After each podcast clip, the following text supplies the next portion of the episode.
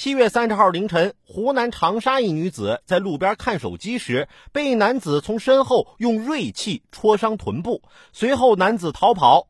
没过一分钟，女子倒地。期间，女子多次挣扎着坐起来，试图拦截出租车求救，但出租车短暂停留后又开走了。随后，女子晕倒在地，失去意识。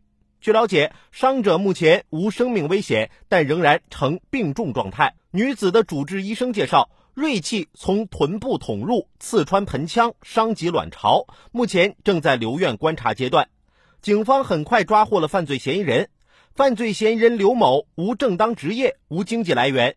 七月三十号凌晨一时许，其饮酒后感觉心中压抑，独自一人闲逛，见受害女子杨某某在公交车站候车，便拿出随身携带的水果刀捅伤受害人后逃离。刘某已被刑拘，案件还在进一步调查当中。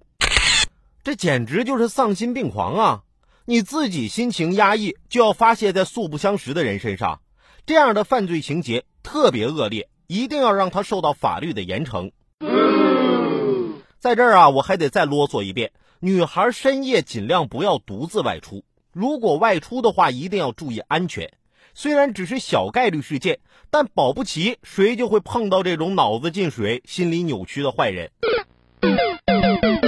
谁在生活中不会经历坎坷啊？以前我是个特别自卑的人，总觉得这是一个看脸的世界。但自从我十年前坐到话筒前的那一刻开始，我才明白了什么叫做语言的力量。什么是语言的力量啊？昨天下班在公交车上。一个气质优雅的姑娘站到我旁边，齐腰的长发，雪白的肌肤，翠绿的长裙，双肩背包，让人忘记了工作的疲惫和公交车的拥挤。最后下车之前，姑娘的电话响了，她接起来，先是喂了一声，然后大声的说道：“哎呀妈呀，这大热天的喝啥酒啊？你可拉倒吧！”